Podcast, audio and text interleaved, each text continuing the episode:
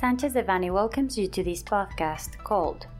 Bill with Draft Decree Reforming and Adding the Law of Condominium Real Estate Property in the Federal District in order to prevent and eliminate acts of discrimination. We remind you that this material is only informative and cannot be considered legal advice. For more information, please contact our lawyers directly.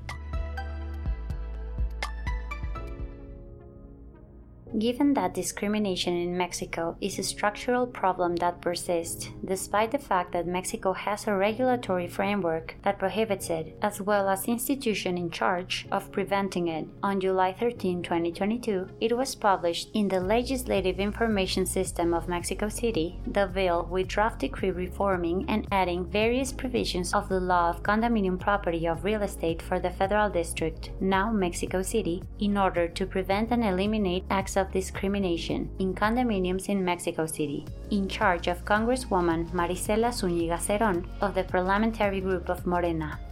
The main purpose of the bill presented is to amend several provisions of the condominium property law of the federal district in order to guarantee that the internal rules that regulate living in condominiums in Mexico City do not contain discriminatory provisions and are in accordance with the principles set forth in Mexico City's constitution. The bill proposes the addition of the following articles and sections. Article 1 bis. It is in the social interest to guarantee an environment free of discrimination and violence in condominiums. Therefore, no conditions may be established that imply discrimination between condominium owners and or possessors, between them and their management, nor between them and visitors, guests, or employees of the condominiums for reason of ethnic or national origin skin color, appearance, gender, age, disability, social condition, health condition, religion, migratory condition, sexual, sexual preference, gender identity,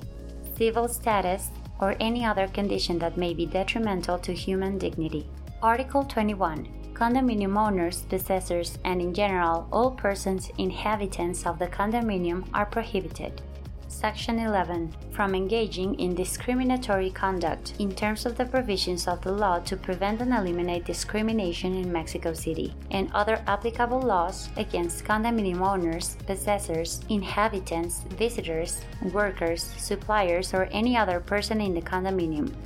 In the case of sections 1 to 11 of this article, the civic culture law of the federal district and other applicable laws shall be applied in a supplementary manner.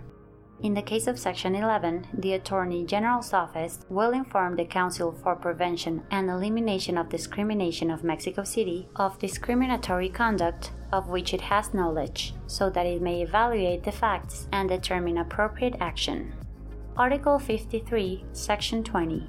the express provision prohibiting any act of discrimination motivated by the grounds contained in Article 4, Section C, Numeral 2 of the Constitution of Mexico City, and 5 of the Law to Prevent and Eliminate Discrimination in Mexico City, or any other that has at its purpose or result the denial, exclusion, distinction, reduction, impediment, or restriction of the rights of persons, groups, and or communities. Article 80 the Office of the Attorney General shall provide condominium owners, possessors, administrators, and committees of properties under the condominium property regime with orientation and training through various courses, lectures, and workshops on condominiums matters, habitability, adaptability, sustainability, enforceability of rights, and equality and non discrimination in which the condominium culture will be permanently disseminated by any means which will lay the foundations, conditions, and principles that allow harmonious coexistence, forming a culture of peace in coordination with housing agencies and other public and private agencies and institutions. F. To promote gender equality, non discrimination based on ethnic or national origin, skin color, appearance, gender, age, disability, social condition, health conditions, religion, migratory condition, sexual preferences, gender identity, civil status, or any other that threatens human dignity in order to guarantee respect among condominium owners, possessors, inhabitants, visitors, or workers in the condominium. Article 87 Contravention of the provisions of this law set forth in Articles 14, 16, 19, 21, 25,